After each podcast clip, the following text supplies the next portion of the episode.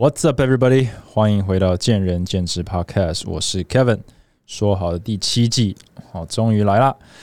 不过，如果是有在等待的听众呢，可能有点久了。我我发觉该录的是什么时候呢？就是陆续遇到朋友都被询问，然后 开始收到讯息说啊，有要录下一季吗的时候，我就知道 这个不能再拖了哈。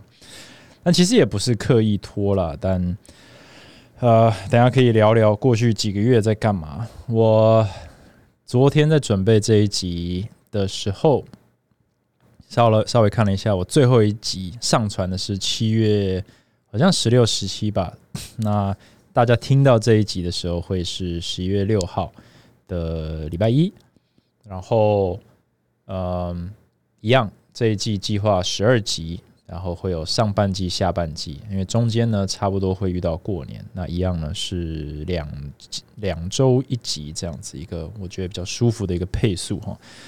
所以严格来说，八月中、九月中、十月中大概休息了三个半月，可以说是不管是季与季之间，还是我从二零二零年二月开始以来休最久的一次哈。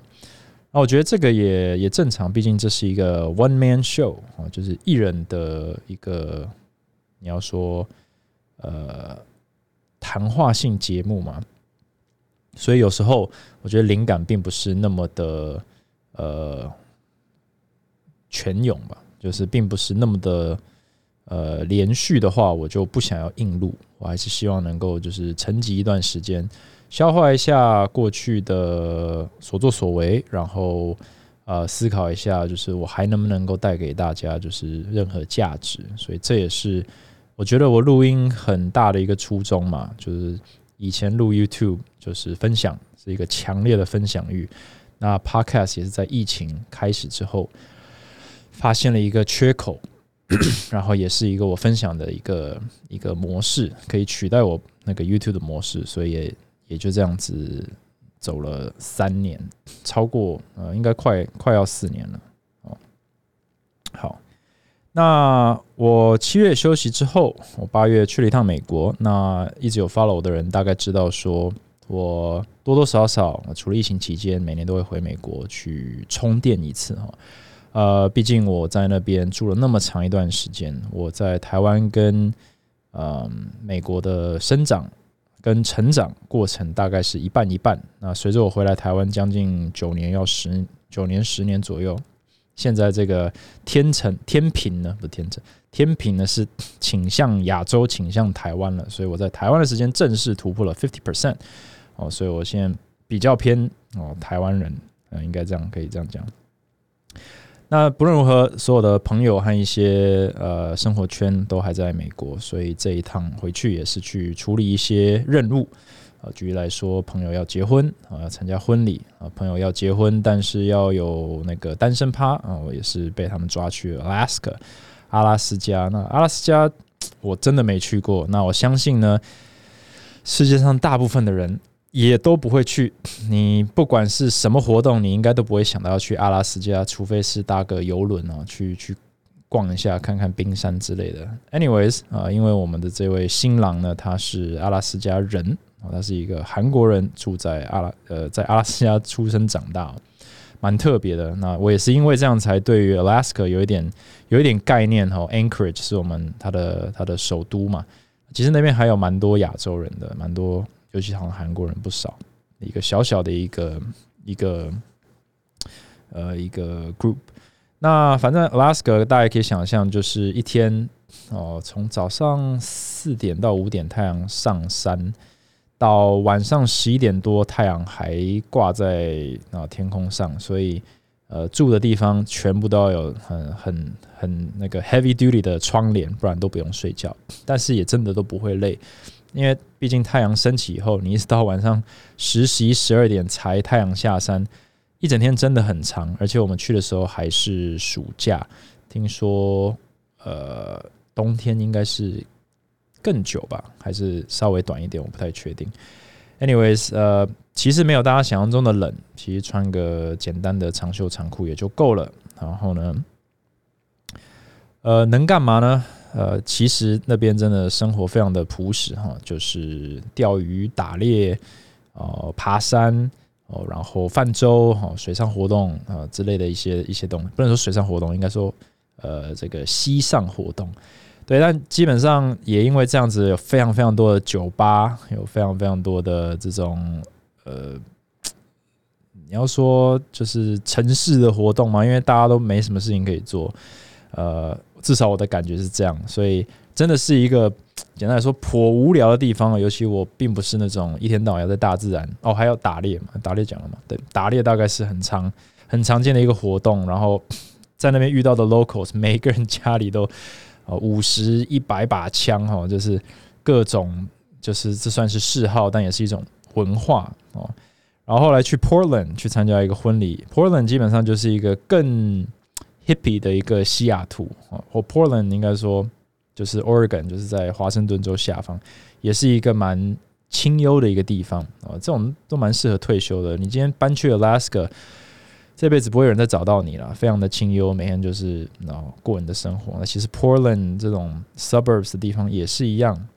那这就是美国的生活，就是它地大啊，然后人非常多，但是地也很大。你今天要离乡背景搬去另一个州，搬去另一个城市，你可能这辈子再也不需要遇到任何人，任何你过去认识的人。You can start a new life. You can Do anything you want，所以美国是 Land of Dreams，你要这样讲也可以。你在东岸混不下去，你去西岸混啊，又是又是一尾活龙。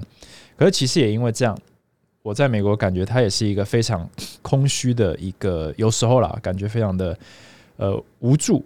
对，就是你今天呃在亚洲台湾，它它比较像是一个一个社会防护网比较密，人与人之间的的关心虽然。可能我们都觉得长越大越冷漠，可其实它算是一个从政府、从文化、从亚洲文化来讲，就是一个比较绵密的一个 family 的一个 support，一个 society 的一个 support。可是美国是一个独立个体为主的，我们是一个崇尚英雄主义的一个一个国家的话，你如果不是英雄，你如果呃没有自己。这个自食其力的能力的时候，你很容易就掉出那个网子，然后就散落在美国的每一个角落里面。所以，你过去这十年，我回去，我也深深感觉到，就是这个不一定贫富差距比亚洲严重，但是它体现出来，它看出来的真的是很很很不好看，就是会蛮令人难过的，就是。比如说，呃，大家应该都知道，就是美国大城市这个流浪汉非常多。可这几年，我真的觉得是越来越多，而且多到基本上这些市长或者是州长，就是也管不太住。呃，曾经有些地方有住过，他们有尝试，就是真的是把他们赶上这个，他们可能都聚集在这种交通要道嘛，比如说车站啊、火车站啊，那真的很不好看啊。然后也很难管理，因为非常的脏乱，所以这些市长有点眼不见为净。好，就叫一堆巴士把我们赶上车，把我们送到城外啊，suburbs。到最后还是慢慢慢慢慢慢又又往城市内聚集，毕竟那边人最多。呃，不管是乞讨还是资源，对不对？找找找东西，呃，吃住躲，呃，这各种其实都比较方便，所以这是很自然，所以永远挡不掉。但同时有一些就是把它弄成自治区，就是哎，你们你们不要不要一直跑来城市，那你们这一区哦，就是搭个帐篷，搭个临时的这种架起来的房子，你们就住那吧，就是有点两手一摊，就是就妥协了。所以其实，在西雅图很多高速公路的旁边，很多呃一些比较稍微比较废弃的区域哦，你就会看到这些。房子，美国有很多所谓的 squatter，就是这房子可能空了，或者这个房东不见踪影，诶，这些流浪汉就慢慢就住进去。那美国又有所谓的 squatter law，就是你住进去一阵子之后，你还不能赶他走，所以这种状况就很很常出现。可这种通常伴随的就是很多的脏乱，因为流浪汉可能会去累积很多的杂物在他的他的帐篷旁边，在他的房子旁边，然后。当然，有时候也会伴随着一些可能用药啦、吸毒这些问题，所以那整区就会开始就是变得比较脏乱，变得比较危险，然后很多人就会开始搬离那一区。所以在西雅图，举例来说，西雅图有一条很长的马路上，呃，可能我们住的这一区就还还 OK，可是过了某一条街就不建议去哦，甚至不建议走在马路上，不建议开车经过，然后夜晚之后绝对不建议就是出没在那里，因为那边就是很危险。那这这条线可能就随着这个问题变糟或变好而会移动，哦，有点像这种 city lines。但这种其实，在亚洲。应该也是常见，然后老实说，我觉得台湾比较少，但是就是呃，可能像菲律宾，他们都跟你说，哎，你这个出了马尼拉，可能就是很危险之类的，不要离开城市。那台湾这个状况似乎好一点，所以我觉得台湾也是是蛮幸运的。那另外就是呃，枪支问题嘛，就是我刚刚讲阿拉斯加人人都有枪，那其实我在美国的朋友，就算是不相信拥有枪支的人，可能都还是多少会买一支。为什么？因为文化上，大部分人都有。那人家有，治安又变不好的时候，你就算是一个不相信枪支的人，你还是会担心：诶，如果有人闯进我家里怎么办？当然，老实说，你真的问他说：“啊，人家冲进来，你真的要拿枪射他吗？”他可能也说：“我我不敢。”可这就是一个很尴尬，你不敢，但你还是会买啊！你买了以后，可能还增加你自己的危险，对不对？可是这就是一个住在美国的一个 dilemma，对，那这个问题在台湾没有，但是可能有其他的问题。所以其实我我两边都住了这么久，然后不管是成长过程当中、求学过程当中，还是就是成年工作哦，出了社会以后，其实老实说，在东西两边都住了这么久，呃，我真的觉得台湾在所有地方考量之下。真的是超级安全哦！所有相信大家认识国外来的朋友都会不敢相信说啊，东西放在咖啡厅占位置不会被不会被偷走吗？半夜走在路上不会被抢吗？可能在台湾，在百分之九十九的时间，你半夜走在路上，内心我们是觉得安全的。当然，实际上不建议，但是真的是安全的。但在美国，可能太阳下山以后，我是绝对不走在路上的，甚至我开车都不太愿意。就是如果必须停在一个，比如说一个一个叫 intersection 哦十字路口上，就算周边没有人，我还是会小小紧张，因为你不知道随时会不会冲出一个人来，对不对？所以红灯的时候都是我可能稍微焦虑一点的时间，门是一定锁的，窗户一定不开，然后呢还是会注意一下前后左右有没有人接近你的车子，对。所以这种有点变成一个自然的习惯，并不会成为一个压力，但是一个自然习惯。在台湾。你基本上你坐在车上划手机，低着头，你想都不会想，哎，会不会有人敲破你的玻璃或者来抢你？所以整体来说，不管是经济层面、呃安全层面，大大概唯一就是你知道，nothing's perfect，就是这个政治层面。呃，我不是说内部政治，我是说就是国际关系方面是确实是极为复杂，然后也是有一些风险。可这些风险跟压力，从我们从小出生就知道了，到现在还是这样。可能我也没办法，那这也是蛮有趣的，就是一个身在其中的人跟呃从外往里看的人的感觉是否差很多？那真的差很多，因为所有我在美国遇到人，我只要说我是从台湾来的，或者我现在住台湾，他们说哇，那你们跟中国是不是要打起来了？或者他们是不是要打来了？可是你真的在台湾的话，确实是有这个是有这个议题不断的在讨论，尤其是选举前，但是实际上真的。担心会打来这件事情的强度，跟外面的舆论跟美国人看这件事情，就觉得真的是那个一触即发的那种等级是有落差的。那同样的，我们今天在看美国新闻说，哇，到处是枪击案，到处是这个流浪汉问题，或者到处在暴动，呃，有没有这么严重？你真的去问住在美国的人，对他们来说，也就是 another day，对不对？诶。我朋友可能住在加州，加州特别乱，他可能就是偶尔就是，哎，我离我这边的两条街地方目前在警匪枪战，非常 这个 casual 的跟大家讲一下，大家说哦，那你还好吗？嗯，没问题。然后一整晚就是嘣嘣嘣嘣嘣这样子，但他也是住在那啊，而且他住的地方也不是那种便宜的地方，但是很自然的就是这样，哎，哪边又有暴动，哪边又有抢劫，哪边又有枪击、扫射学校。儿童受伤，他们也非常生气。可是人生还是要过嘛，所以住在美国的有美国的问题，住在亚洲、住在台湾有台湾的问题。可是 all things considered，台湾真的是一个呃，人家说宝岛，我觉得真的是名副其实。因为不管从经济层面，你出生在台湾，我好久以前有讲过，你出生在台湾，你基本上所有的条件都已经赢过世界上大部分的人的时候，我们在台湾上做的一些抱怨，或者我们在台湾做一些努力，其实都是奠定在一个很好的基础之下。那当然。这种事情是很难感受出来的，但是有时候还是蛮心存感激。就是不管我们是呃，不管是在哪里，但身为呃住在台湾这块土地上的话，其实真的是很幸运，那也也值得努力这样子。Anyways，八月大概就是一些心得。那时候去的时候，我我并没有就是不喜欢美国了，但我觉得台湾真的是非常的不错。毕竟我也是在这边这边长大，然后呃。读书，然后工作这么多年。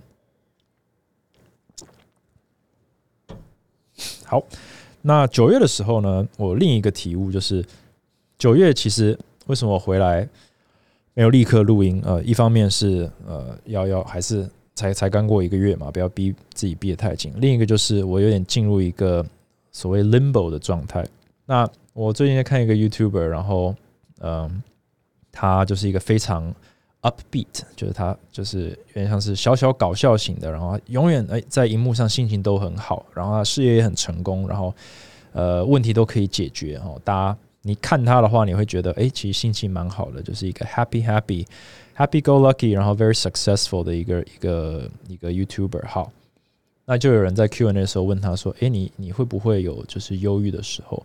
那他就很我觉得很很贴切就分享。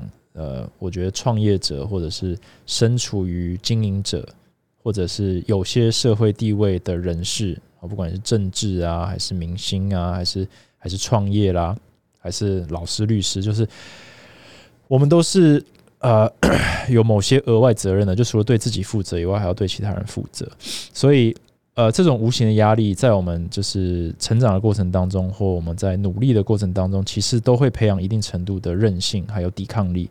所以，其实 on any given day，我并不会觉得，比如说今天，呃，比如说呃，员工捅了个篓子，或者是这个公司开会不顺，或者是学生大闹天宫，哈，这种之之类的问题，其实并不会特别去影响。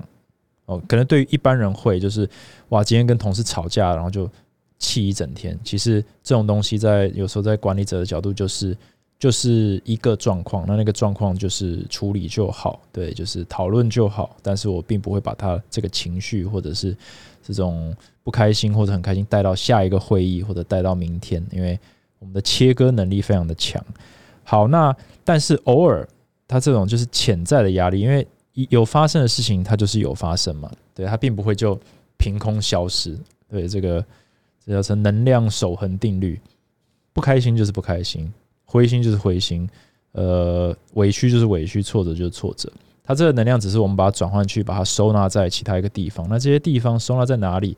可能很深。对，有些人深到最后变忧郁症，对，然后升到最后变躁郁症。就是你你你其实是你必须想办法去把它。排排除掉，但我们可能归纳能力比较好的话，你就可以瞬间把它排除，但它还存在某个地方，你不去把它释放掉，呃，是是不行的。那某些天，他说某某些天呢，some mornings you just wake up sad，就是你有些早上起床的时候，你起床你就是你就很难过，但你你实在不知道你在为了什么事情难过，你起床你就是不舒服，你就是。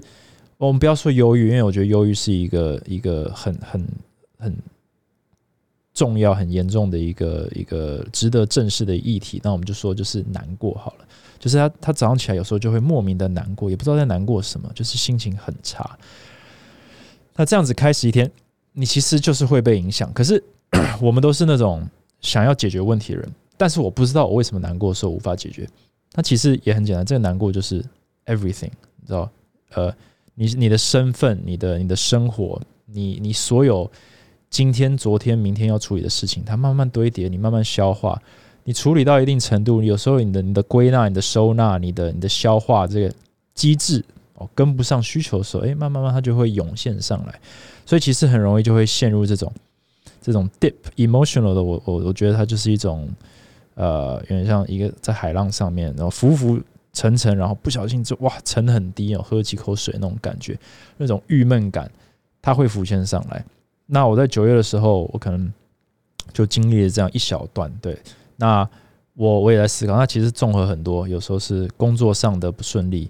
有时候是管理上的不顺利，有时候是个人努力受挫，然后有些是运气不好，然后有些是可能就是跟跟家人、跟跟另一半、跟跟朋友就是沟通不良、吵架那种，所有整体东西都有可能。但是你就会陷入这些环节。那很多人他在陷入这些环节的时候，他很直接外显的去处理它，比如说直接破口大骂，对不对？直接暴怒。对，会你有时候看新闻上有些人就是就失去理智嘛，摔东西什么，这就是一种很直截了当的舒压方法，很原始的舒压方法。那有些人就是抽烟、喝酒，甚至是你知道稍微不好一点就是吸毒了，就是他用其他这种物理方式去去去处理掉这种东西。可是呃，毕竟我。没有经验，所以我不确定这种处理掉是不是也只是把问题往后推，因为会延伸其他问题嘛，酗酒啊这些有的没的。所以每个人都有处理的方法。那有些人，呃，比如说我会跟我自己去讲道理，对，就是去消化说，诶，其实这个呃人家的误会是有他的出发点，那我们的责任是要怎么样去让他了解我们的出发点啊，诸诸如此类的东西，就是。这样子就不会有误会了，对。可是这种其实是一个很迂回、一个需要长时间投资、一个蛮疲劳的一种消化方法，所以这个速度不快，有时候还要等到正确的时机。所以这种时候，我觉得在我呃过去这可能也不用说过去创业的时候，甚至在学校时期，就是在学习怎么去成为一个呃更有能力的人的过程当中，其实就就不断的发生嘛。心情不好的时候。想办法找出原因，想办法解决问题，哦，诸如此类的。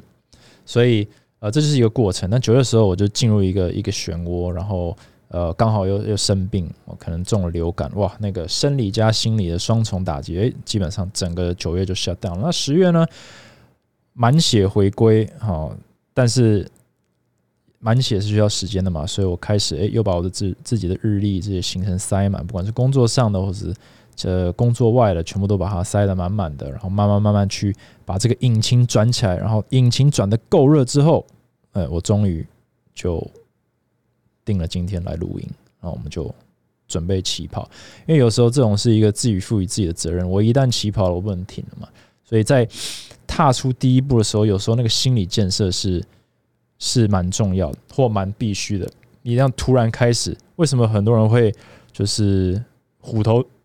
虎头蛇尾，就是他在开始之前，他其实没有 ready，那没有 ready 的时候，他一开始立刻后悔。那一方面表现不好，第二个就是呃，到最后就放弃，对？所以设定目标的时候，也是那种心理建设蛮重要的。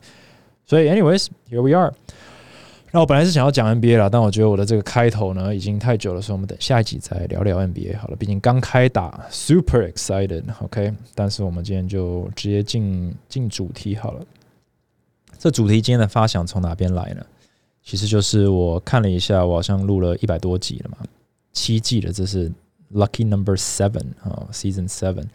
那二零二零年二月开始的时候，我那时候我记得是疫情间拿着应该是就是雪怪在家里录吧。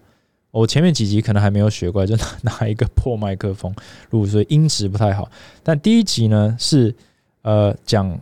我身为求职者和面试官的心得，因为我那时候在二零二零年就觉得健身产业好像不太会面试，也不太会行销自己，也不太知道为什么这件事情重要，所以那时候就录了这样一集。那我最近其实也因为我一直都有做这个顾问的身份，对，如果你是想要去美国求学的话，我就是在。做这个经验的分享啊，履历怎么写，论文怎么写，然后其实论文要呃不是论文呃履历要写的好，有一个很重要的就是你要有自我评估的能力，然后你还要评估对方需求的能力。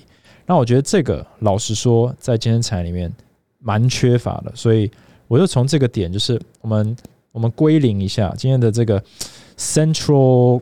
Topic core value of this episode 就是归零归零之后，我们才重新出发的时候，能不能从正确的点出发？所以第一个我想讲的就是履历的撰写，在台湾，履历这个东西的重要性跟常见程度真的蛮低的。我们如果你在美国求学的话，大概高中开始就要求你要开始准备一些履历的。毕竟高中就可能有一些打工的机会，大学肯定是很多学校。呃，我在普渡念 MBA 的时候，我就是帮大学生去教他们怎么写履历。我那时候算是半工读吧，呃，去协助他们去在那个他们那个求求职，就是 career services 啊，去帮他们准备说你的履历该怎么写。有些人的学生履历拿来就是一张纸，上面有他的名字、跟他的生日、跟电话，没了。这就是他的履历，因为他什么都不会，他什么都没做过，他什么都不知道。那你今天就开始问他说：“哎，你学校读了什么东西？你有没有参加什么活动？你是不是什么 club 或者什么 society 的一些一些干部？你有没有打过工？打过多久？内容是什么？你再慢慢慢慢去形容你自己。那我可以问问，就是。呃，在座的各位或者这各位听众啊，一回来就给大家一个思考的问题，就是如果今天我请你写一个简单的，可能两三百字的自我介绍，你会怎么写？对，你要如何介绍你自己？你你你这个人，你的 profile 你代表什么？你会写说，呃，一个一个教练的例子来说哈，你会写说，嗨，我是一位呃带过一千多人进步的教练，对，这很像广告嘛。呃带领一千人教练的教那个进步的教练，那光这样子足够吗？你是怎么带他们进步的？进步的定义是什么？你对于一个不认识健身产业的人，一千个人一千个人算很多吗？还是一百个人算很少吗？就是到底怎么样衡量？你如果对一个完全不认识你的人来说，这句话会有任何的震撼力吗？这时候就是非常在写履历的时候非常需要思考的东西，就是你的 profile 你在给谁读，然后那个人。跟你的背景知识是不是相对等的？你的对象，你的 TA，你到底想要说服谁？所以 describe yourself 是一个很好的能力。但我常常思考，在我遇过这么多的教练里面，如果我说“嗨，你好，怎么称呼？请问你是做什么的？”我觉得大家能够讲出来的东西都蛮有限的，或者非常的粗糙，或非常的一致。顶多就是我在哪边上班，呃，我当过教练几年，然后我曾经做过什么职位，在哪些公司，大概就这样子。那顶多我再追问一下，啊，你一个月上几堂课？你一个月业绩多少？然后我再问的更细一点，你平均手上有几个学生？每个礼拜上几堂课？但其实这些东西为什么我会问？因为其实他是他会告诉我说，慢慢去透露说你是什么样的教练，至少在呃产值上面或产能上面，你能够达到什么样的基本？因为这个可能可以暗示说你是有什么样的能力。可是很奇怪的是说，也不是很奇怪了，很不幸的是说。呃，教练在自我介绍的时候肯定不会提这些东西，甚至连想都不会想。为什么？因为大家讲出来的东西是呃有限的，我们并不知道我们到底在呈现自己什么样的一个面相，所以这个就是我觉得很缺乏的一个东西。因为今天如果你要写一个履历，我觉得大多数教练都会非常的纠结，就写不太出来。好，你今天在前进体能上班，你是几呃哪一年哪一月开始做的，做到现在，那。你要有三四个 bullet point 哦，重点。那请问你四个 bullet point 是什么？我觉得这个可以难倒非常多人哦。如果你是教练，你现在就可以试着写一下。你可以写出你的公司名称，你可以写你开始的日期，但你可以写出你的工作内容吗？你的工作职责是什么？如果你的工作职责在你心中就是上教练课，那请问你要怎么写上教练课？你要怎么去形容？对你说。帮三十个学生每个礼拜一周上两堂，然后呢，然后然后然后就没了的话，这个是一个非常非常薄弱的一个自我介绍。你需要去想说你的成就是什么。刚刚讲到带领一千个人学生进步，好，你如何进步？是体脂肪进步，还是重量进步？是哪方面的进步？进步多快？是平均两个月、三个月就可以达到成效，还是要三年、五年才能达到成效？还有一个很重要的就是。诶，这些都是可量化的东西。还有很重要的是，你今天就算讲得出来说，我每三个月学生体脂就降五帕，这件事情很厉害吗？相相对于谁，这个是很厉害。如果市面上所有的教练都做到这件事情，你这个写上去似乎就没有价值了。或者这件事情其实非常难做到，那你要如何去强调这件事情？这个东西就是履历上面我们在吹毛求疵或者在在在在抓的重点，就是我们今天写的任何东西，要让别人一目了然知道说你的价值在哪里的时候，并不是你说了算，而是你必须 prove it，你必须证明，你还必须 differentiate，你必须把你跟其他人，也就是你的这个同行或者是跟你一起竞争同一份工作的人去创造差异。所以，创造差异跟证明价值，这些全部都是包含在履历的写法里面。所以，你今天如果要写说你目前的工作，你的价值在哪里，你的成就在哪里，你写得出几条？这个大家可以好好思考一下。这个对于我们接下来讨论其实也蛮重要的。然后，呃，这个呢，为什么履历要写好？哦，你可能想说，啊，我我就是个教练，我写履历干嘛？我又不是要去公司上班。这也是健身产业里面。之所以我认为一部分没有办法蓬勃发展的一个原因，是因为大家并不在意教练的履历长什么样子。同，因为这个是跟管理者有有关系，就是我们可能只问说：“诶，你能够带给我们公司几堂课，或者你能够卖出多少的课？哦，你能销掉多少的课？”可是我们并不去在意说：“诶，这个教练他有所成就或有所能力的方式，或者他能够带来价值的层面有哪些？”还有就是这个教练他知不知道？如果履历上写不出来，很可能是他不知道怎么呈现自己，但也有可能他根本不在意这些东西，他只看说我一个月上一百五十堂课，那我就是个好教练，你应该要给我工作，或者是说虽然我一个月我的业绩不好，但我教学很认真，所以我就是个好教练。等于说他的标准是由自己而定。那用这个方式去看求职市场，其实。就是一个比较变形的一个观念，因为求职市场应该是这个真才者主导的。那我们的标准是什么？没有人知道的话，或者我们自己都不要求的话，很很容易就是这整个市场我们带进来的人，或者我们找进公司的人，或者我们公司成长的这个曲线，其实就会受影响。所以整个产业可能也无法就是堆叠上去。那我们先不讲就是真才好了。你今天是一个教练，你的履历如果照着的方式你写出来以后，你要用在哪里？第一个就是换工作的时候，对，你会需要用到履历。假设我们是一个健全的这个 这个这个成熟的一个产业，好了，就是找工作需要拿履历了。所以换工作的时候，你你是希望什么？你希望找到一个更好的工作。那你如果是被开除的话，那你得去赶快再找另一份工作，你需要收入。那你换工作的时候，你为什么会换工作？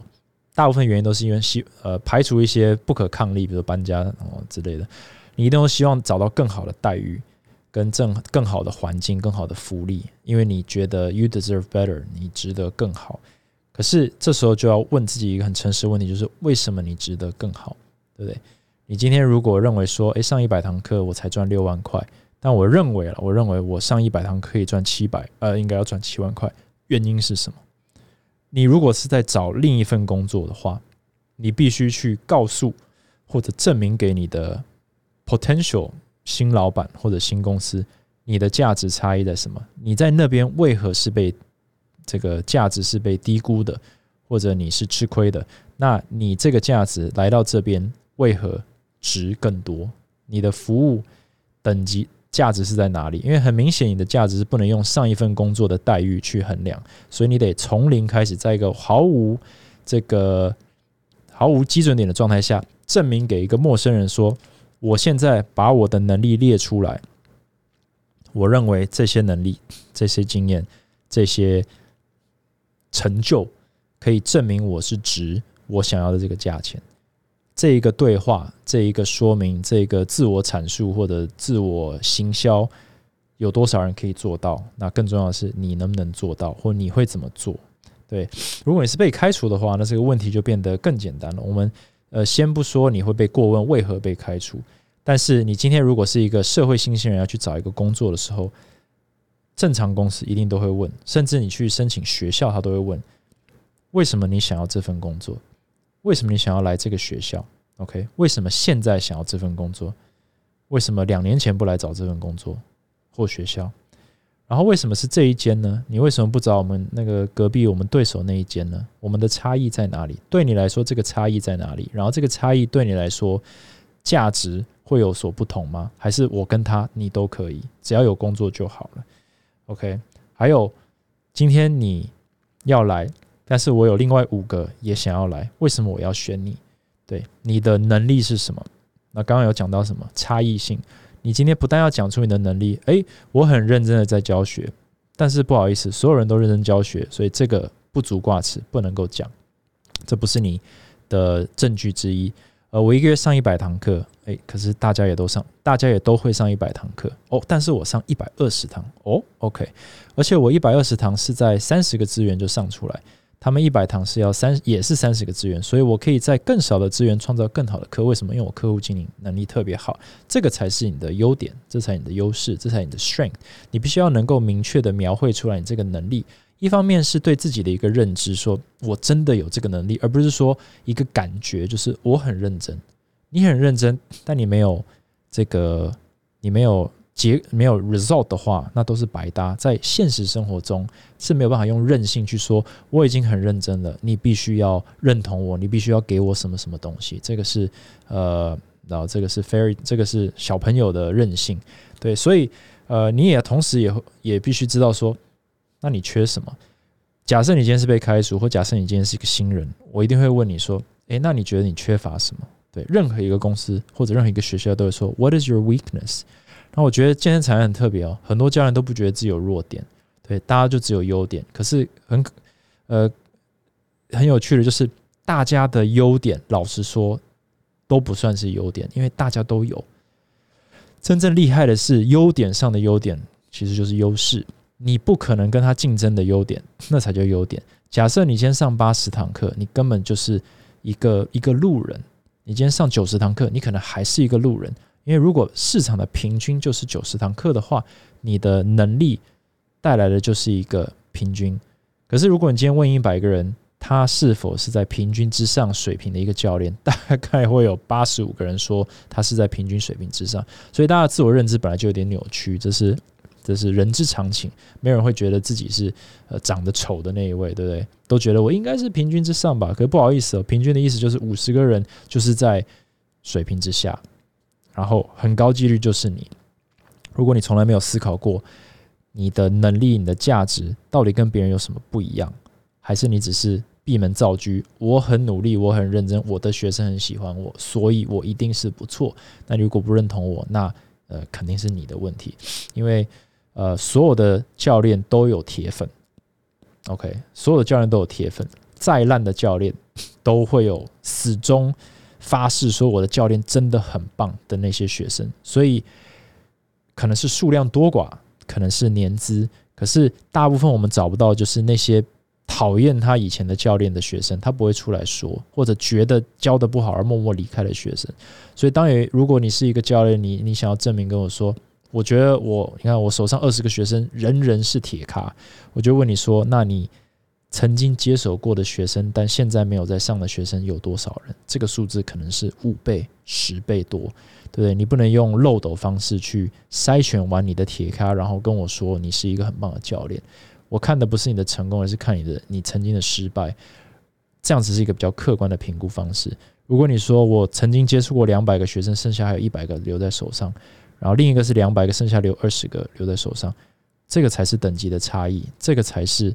你的 strength，你的你的 competitive advantage，对，那你的弱点，也就是大部分的教练，你的弱点是什么？很可能就是自我行销。我过去几季花了很多时间在聊自我行销的部分。那假设你今天很诚实的说，我自我行销真的不行，我不太会写文章，写文章写不赢别人，我也不上相，我也不会讲话，我不会拍影片，那短片也不行，然后诸如此类的。那任何一个正常的公司，他问完你的的 weakness 时候，他其实想要问的是说，What are you gonna do about it? What have you done about it? 就是你你好，你知道你的弱点哦，凡事贵在自知嘛，所以你知道你的弱点了，然后你做了什么？可是很多很多的教练，甚至我敢说百分之九十没在做自我行销的教练，都是停在这里，就是我也不知道，我我我已经很努力了，可是我自我行销我不太行。所以这时候就来到一个很简单的问题，就是不行也得行。你的弱点如果不去处理，你知道你的弱点，你如果还不去进步的话，那你就不是一个合格的 candidate。你不应该找到下一份工作，因为真的这个你你并没有想要改变的那个那个动力。对，但是很多现在隶属于任何一家工作室或者是那个大型连锁的健身房，你如果说，哎，你必须要学习怎么做这些东西，他可能说我我不要或我不想。那为什么可以讲出我不要或我不想这这个这个词呢？或者这个这句话呢？对不对？因为照理说能力不足你不补你会被淘汰嘛？诶，可是现阶段他不会被淘汰的话。他就可以任性，他就可以说我不要，所以就来到一个归零的一个问题了哦。归零高，就是假设今天是从零开始，你能够多快回到现在这个状态？如果从零开始，你多快能够回到现在这个状态？假设你是一个在工作室上班的教练，或者在连锁上班的教练，假设你从零开始，你能够多快回到现在的业绩跟现在的堂数？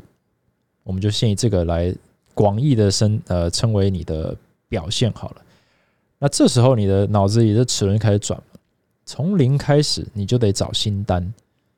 那这时候新单能力就变得很重要了。为什么要说从零开始呢？因为现在很多的教练他在看待这件事情，就是他在看待找工作的时候，甚至是离开一份工作的时候，他不是用这个思维去想。因为为什么？因为他可以把学生带出去的时候，他严格来说不是归零开始，他是站在上一份工作的肩膀上去跟这一份工作做争辩，说你待我不好，或你待我很好。你当我争不过你，或者我当我们有意见上的不合的时候，我可以带着这些资源去旁边去，呃，不管是比如说从 w o r g y m 带出来开工作室，或从工作室带到旁边的这个。当自由教练，他是有这个选项的，可是这不是一个客观的方法，这个有点像是你本来就有这个这个王牌哦，那这个王牌的合理性跟合法性，以前也讨论过，那这不是今天的重点，而是说，假设我们今天是要真正的去审视自己在这个产业里面长期的竞争力的时候，我们要先把这些呃王牌先摆在旁边，所以我一样会在问说，如果今天从零开始，你能多快回到现在？那可想而知，如果你今天你的缺陷就是不懂得自我行销，或者不知道怎么在现有的学生中建立好的频率，或者建立好的关系，去让他能够成为你的转介绍的一个助手，你今天如果从零开始，你手上一个学生都没有，你基本上是束手无策，直接就被淘汰出局。对，因为你今天没有办法再靠公司去给你资源，你也不会有同事去分你课，你也不会有呃主管去逼着你做事情的时候。你完全就是一个 fresh start，你就是一个以现在的状态到社会新鲜人。你有几个决定？就是第一个，你要加入连锁去获得资源，可是你不愿意，因为你是老鸟了。你知道说，哦，我不喜欢连锁。可是你没有自己带资源的能力的时候，你真的是完全没有竞争力的一个教练。对，所以你今天之所以会认为你有竞争力，很有可能是因为你不需要归零，但这个。不是一个客观看待事情的方法，也不应该是你用来跟主管或者跟老板或者是在这个找工作的时候用的一种思维。因为它虽然现实面层面是这样，可是长期来说，这个王牌或这个优势迟早会消失。因为如果人人都有这个王牌，到最后，我很久以前可能也讨论过，就是诶，当人人都成为自由教练或人人都开工作室的时候，一定会有所谓这种这个收缩嘛。所以一旦膨胀，现在工作室越来越少。或者自由教练爆炸，其实自由教练越来越少，会慢慢那个这个回收。为什么？因为终究没有能力或没有竞争力的人，终究还是会被自己淘汰，或者会被其他人淘汰。只是你要逃到哪一个战场去以后，在连锁不想要被逼跑到工作室，在工作室觉得资源不够，所以把学生带出来躲逃避那个自我行销的压力的那件事情。那到最后，当所有的人都在跟你一起。做这件事情的时候，你的自我行销压力又回来了，因为你只是这个呃亡羊补牢嘛，呃，应该不是亡羊补牢，就是你只是这个东墙补西墙，对你，你不想要做行销，所以你就把现在的资源放大产值，对不对？一堂可能只赚六百，现在变赚八百，你就哎，我可以稍微轻松一点，OK，呃，但是这个问题本身并没有消失，对，所以这也是提醒大家这件事情，就是从零开始这个东西，就是会也会让你稍微比较谦虚一点，就是你会想起说，当年我是多么的菜，当年我是多么的无助，那我现在有这些资源，我终于站起来了，我站在不要说巨人了，站站在同事跟。公司的肩膀上，我终于把自己扶起来了，站稳了。我现在要再往前走的时候，我我敢不敢靠自己，或我有没有靠自己的能力？假设我今天从零开始，带着我现有的能力，我有没有办法再走回现在呢？很多的教练在现阶段其实是没有办法的，因为只要他没有现在手上这一桶金，他是没有再获得一桶金的能力的。他有点在消耗这一桶金。或者他这桶金至少给他喘息的机会，那他把这桶金带来带去，带来带去，到最后还是会有用完的一天。我们其实今天产业都算年轻嘛，所以你今天也许在二十五岁的时候从连锁扩档扩逃出来，在三十的时候从工作室逃出来，成为了自由教练。但是你还有三十五、四十、四十五、五十、五十五、六十的时候，所以你会发现没有办法正视自己真正的问题所在。然后真正静下心来，好好的想办法去进步的时候，他就会出现这种逃离现在环境的的状况出现。可是这些问题都还没呈现，逃去开业的人很多就是赔钱，逃去当自由教练的人很多也是默默退场哦，或者越来越累哦，心越来越累，体力越来越累，然后到最后觉得说哇，今天产业真是好辛苦啊！可其实是因为你用不正确的方式去。找工作不正确的方式去经营自己，不正确的方式去跟公司呃沟通，你自己有不正确的期待跟不正确的这个呃自我评估标准的时候，很容易就出现这样的状况。那公司为什么有时候特别难搞？其实我们是看长期嘛，因为不管怎么样，公司都必须长期存在的话，它终究还是稍微比较客观一些。但是我们也都知道，没有过去也就没有现在，没有现在当然不会有未来，所以。你过去怎么走到这里的很重要。那我觉得老板有时候也是会有那种大头症，就是你很容易忘记你是怎么走到这边的。可是多数的老板或者多数成功人士反而比较少大头症的原因，是因为我们反而比较多那个冒冒牌冒牌者情节，叫 imposter syndrome。我以前也讲过一集，我们永远都在思考说，你会发现越成功的人，他越把自己的成功归咎于运气，可是越普通的人他越有自信的原因，这种相差就是一个客气，然后一个不客气，所以有时候台面上你会觉得那些呃很有自信的在行销自己的人，其实能力就普普。当然这不能以偏概全，但很有可能就是越敢讲的，其实不一定越厉害。对，越敢讲 podcast 的不一定越厉害，但是呃那个不讲的人也不一定不厉害，但是其实就是。很多时候就是因为我们想很多，我们觉得说，嗯，确实有这个可能性，是我们我们我们做的不好，所以我们在跟别人 argue 的时候，或者我们在做事情的时候，我们可能相对比较保守一点，我们相对比较柔和一点，对我们可能比较不会，呃，就是对，就相对比较柔和一点，就是我们不会过度绽放自己的自信，或者我们不想要就是拿出来说嘴。我们就比较客气一些。可是，如果你完全忘了这一环的话，你讲话会很有自信。对你，你会很确定说我很厉害，所以你跟我讲这个是我不需要听的。可是他忘了，可能他厉害的原因是，可能真的是六十 percent 你很厉害，然后你也很努力。可这四十 percent 是综合了你的努力堆叠在别人的帮忙，然后帮忙以后你你开花结果，所以你忘了别人帮忙了，所以你一步一步走上来，走成一个。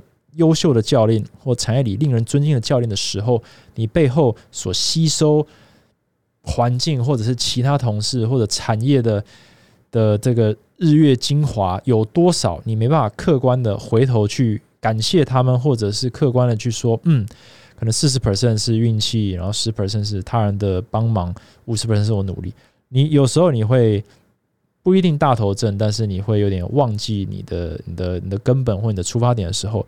在未来的奋斗上，有时候会撞墙，因为你一旦跳脱了现在的环境，你要拿着你所有的这个优势去跟别人斗的时候，你突然发现你的优势其实没有你想象中的多，你的缺点其实，在某些环境下很容易就被暴露出来啊。有些是被被被同事 cover，有些是被公司的包装或制度所保护到。但是当你在斗这些。同事跟制度的时候，这些主管的时候，你忘记了，你就是在那个他们的保护壳之下才可以跟他们斗。你一旦离开那个保护壳，根本没有斗的余地，你直接就是输了。对，所以我觉得很多人去当自由教练或者自己开工作时候，才发现自己的不足的时候，其实，嗯，很可惜的就是他们当初没有办法客观的在。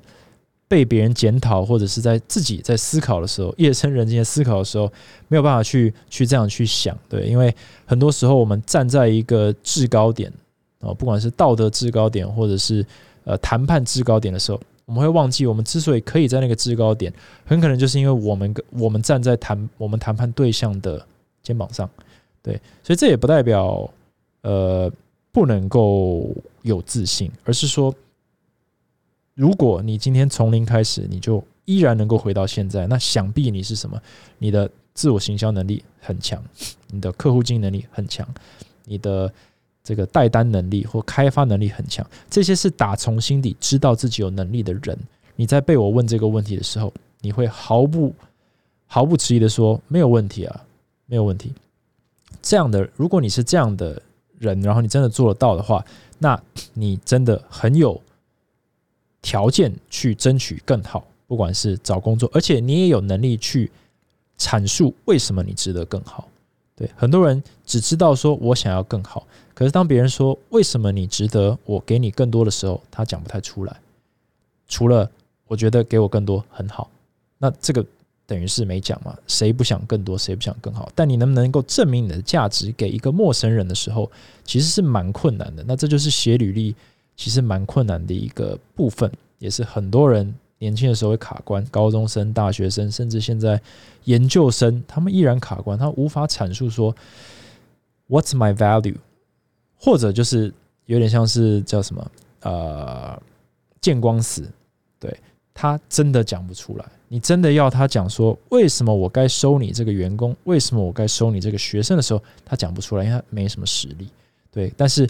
他会，你不这样子问他，或你不直球对决的话，他可能觉得我是高材生，我工作五年，我值得这份工作。可是你这五年做了什么？你这五年是怎么做到的？你这五年是呃有什么成就？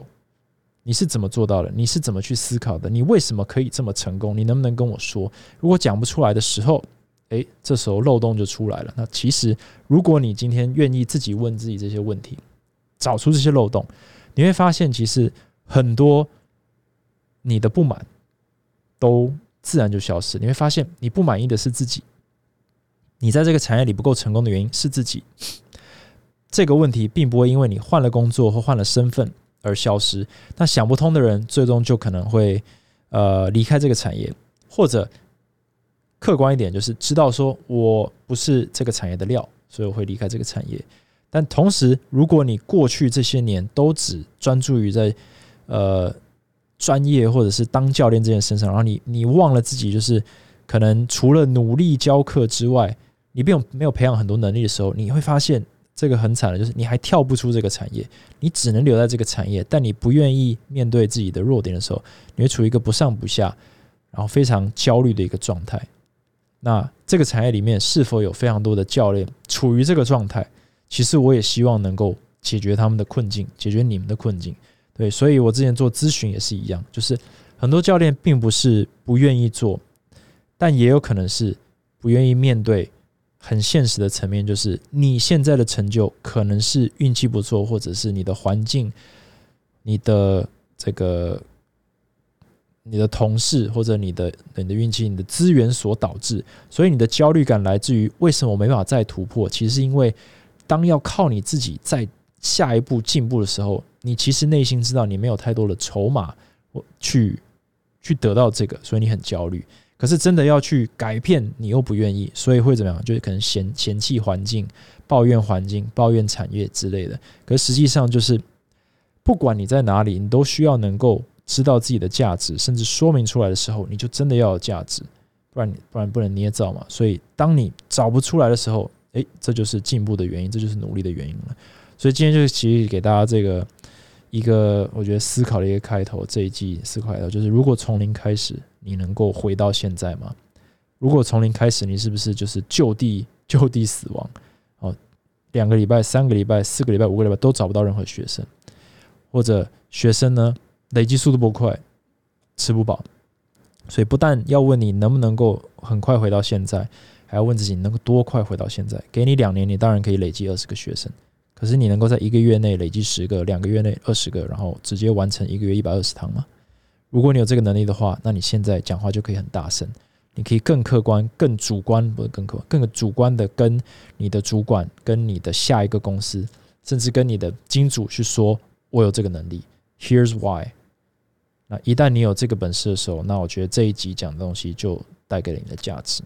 OK，那这一集呢，我们就讲到这里。那我们就是正式开启 Season Seven。那一样，呃，我要先谢谢，就是在上一季尾端哈浮出水面的我的听众哈，告诉我说，哎，我们都是这个隐藏版听众哈。那个，但是都有在听，然后也谢谢大家支持，说一定要也要出第七季。那我也希望能够持续带给大家价值，但是希望还是有互动一些啦。我知道大家可能跟我的个性是类似，就是。啊，没事不开口嘛，所以，呃，有时候也是需要大家就是偶尔给我一点回馈，好，就是虽然是很好的评语，但我也希望知道大家想要听什么内容了，或者是针对这一集讲的东西有没有什么东西需要额外的去去再 deep dive，好，再再多聊聊，哦，反正这个节目的存在，其实一方面是分享我的想法。我的我我观察到的东西，那也其实也是聊聊任何大家有兴趣的主题，这样对。So thank you for the support, uh, and we're finally back. 然后就 thanks for listening. 然后我们就下一次再见，拜拜。